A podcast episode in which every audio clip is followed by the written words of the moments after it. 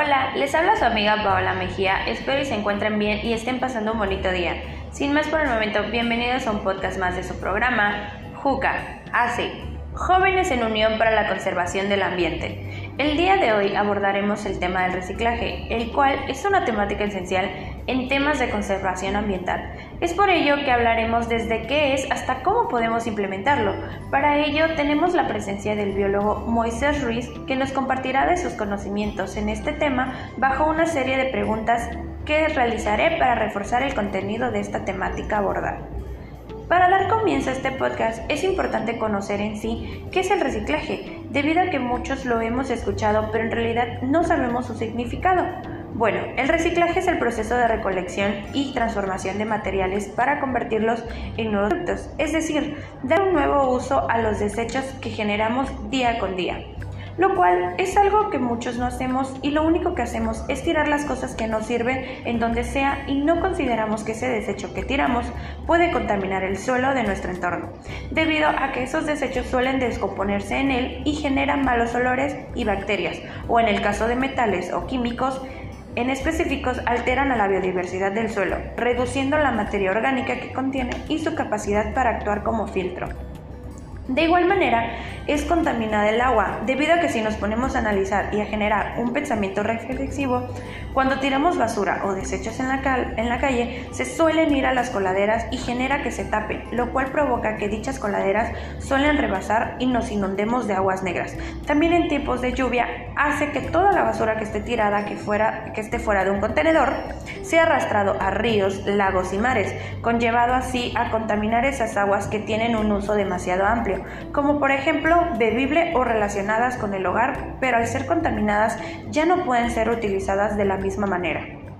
Otra de las cosas que no tomamos en cuenta es que al tirar algo y comprarlo nuevo se está contaminando, debido a que ese objeto, comida o ropa lleva un proceso de elaboración y ese proceso de cierto modo suele contaminar en el, en el caso de la comida no me refiero a los alimentos como tal, sino más bien a las comidas procesadas y sus envolturas que son desechadas fuera de un contenedor de basura o tiradas en los contenedores equivocados, porque hay que tener en cuenta que hasta para tirar un desecho se tiene que saber dónde tirarlo. El reciclaje, por ejemplo. ¿Ya conocían estos cinco tipos? Muchos tal vez no, pues los cinco tipos, según Rowley y según la Asociación Civil EcoVens, son el papel y el cartón. Estos son depositados en contenedores azules. El vidrio se deposita en un contenedor de color verde, donde se pueden depositar como botellas, frascos y tarros. Los restos de los alimentos se depositan en el contenedor de color marrón, denominado orgánico plásticos, latas y bricks se depositan en un contenedor amarillo y objetos no reciclables en el, en el contenedor color gris. Este dato de los cinco tipos del reciclaje son básicos y son muy importantes de conocerlos, debido a que si todos lo hiciéramos tal y como se menciona, nuestro planeta estuviera en mejores condiciones y no estaría pasando por los problemas que hoy en día estamos pasando, ya que hay que considerar que no todos tenemos y respetamos ese alineamiento de separación de basura.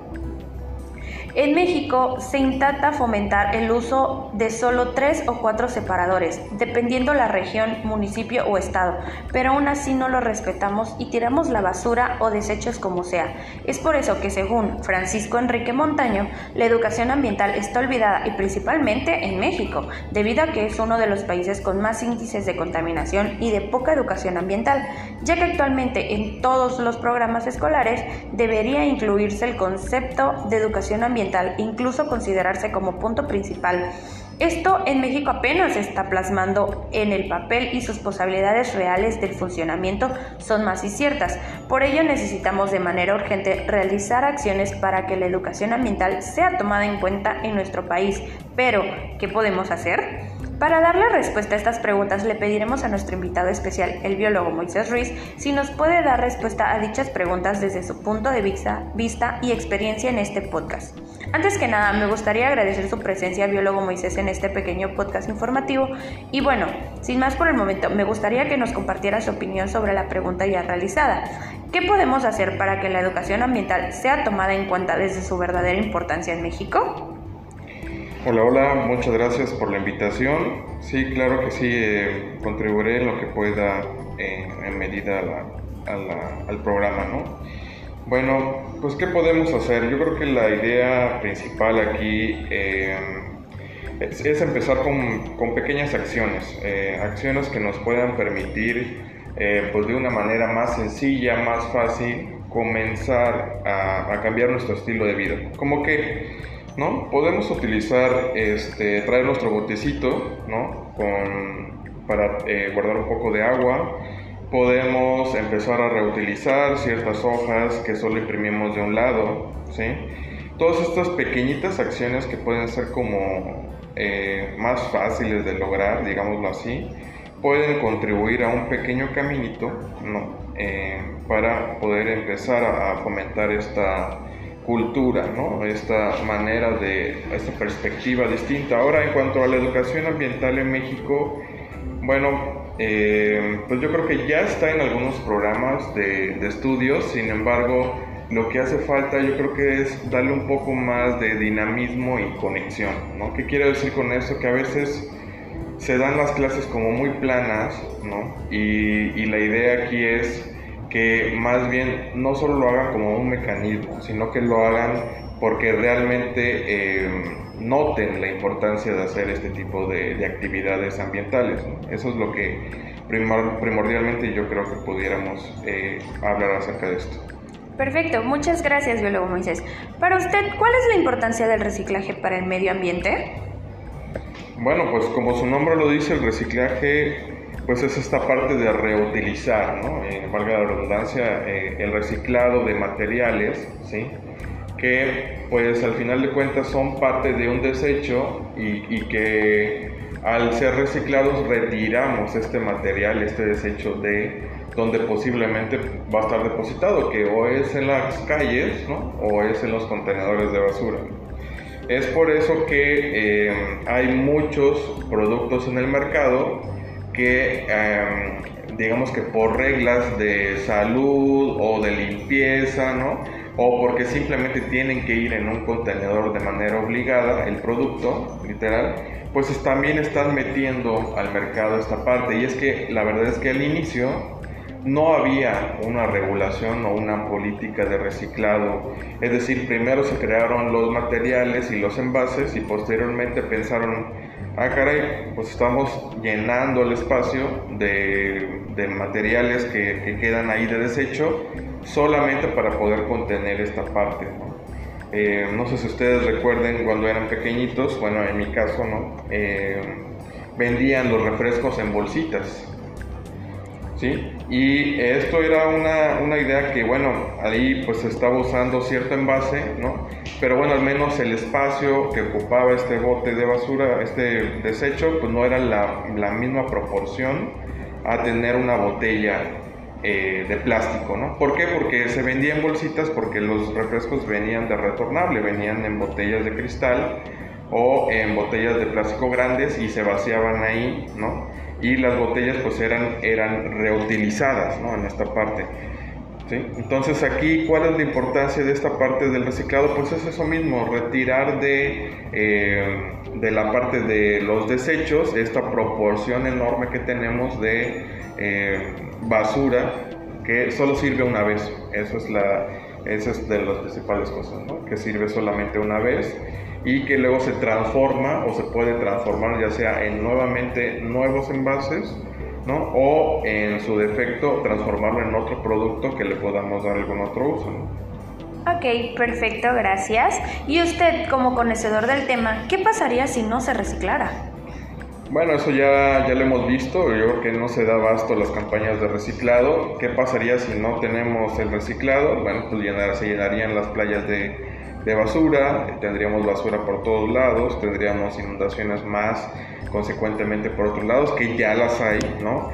¿Por qué? Porque pues de alguna manera la cantidad de basura que se genera es eh, sobrepasa, digamos, el, el, sistema de reciclado. Entonces aquí ya estamos viendo algunos efectos de que qué pasaría, solo que aquí básicamente lo que haría es que se incrementaría, ¿no? El efecto se agravaría en esta parte. Ahora bien, biólogo Moisés, al invitarlo a este podcast nos tomamos el atrevimiento de investigar un poco sobre su vida profesional y dimos en que usted es docente, por lo cual me gustaría preguntarle, ¿utiliza alguna estrategia, método o técnica en específico para trabajar este tema del reciclaje en el aula con sus alumnos? En dado caso que su respuesta sea sí, ¿nos podría comentar alguna de ellas y por qué es importante para usted implementarlas?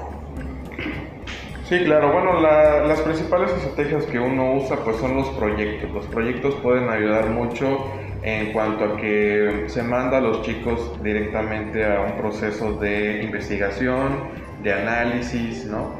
También se les pone a pensar un poco en esta parte de la creación de cosas, ¿no? Eh, ¿Por qué? Porque veníamos de un sistema que se les daba todo de la mano, ¿no? Venía un librito y ahí venían las actividades, venía alguna cosa y les dictábamos tal parte, se les daba un análisis de lectura y se les daba la lectura literal.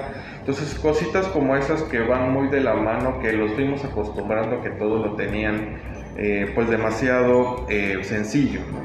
Ahora pues está creando esta parte ¿no? de eh, innovar con proyectos, ¿sí? El trabajar mediante competencias y pues de las cositas que más le han gustado a los chicos, porque aquí también, ojo, es una cuestión también de, de probar con ellos, qué es lo que les gusta más, qué es lo que les llama más la atención. Y bueno, ustedes también como futuros docentes van a poder ver esta parte, ¿no? De cómo trabajar con ellos, qué es lo que les llama más la atención, ¿no? Ustedes pueden ponerle proyectos obligados de, no sé, crear esculturas con PET o crear em, sillas o columpios con llantas, pero la idea aquí es que eh, más bien ellos se vean atraídos por el proyecto, ¿no? Entonces, aquí el medio del asunto es, yo pienso que no más que asignarles cierta eh, actividad ya por hecho, sino más bien darles cierta pauta para que ellos puedan elegir o contribuir en esta parte, ¿sí? Y bueno, también que noten que tú reutilizas las hojas, que traes tu botecito con agua, también esas medidas pequeñitas te pueden ayudar a contribuir en, en ayudarlos a ver esta parte ¿no? de, de la conciencia. Perfecto, le agradecemos por habernos compartido un poco de sus conocimientos, biólogo Moisés. Esperamos lo podemos seguir teniendo por aquí. De igual manera, le agradecemos a la Universidad del Sur por el apoyo y colaboración. Sin más por el momento, hemos llegado al final de este pequeño podcast. Espero y les haya quedado como un mensaje de reflexión y podamos hacer algo para mejorar este tema. Nosotros somos Asociación Civil Juca y recuerden, entre más cuidemos el ambiente, más futuro le damos a nuestro planeta. Bye.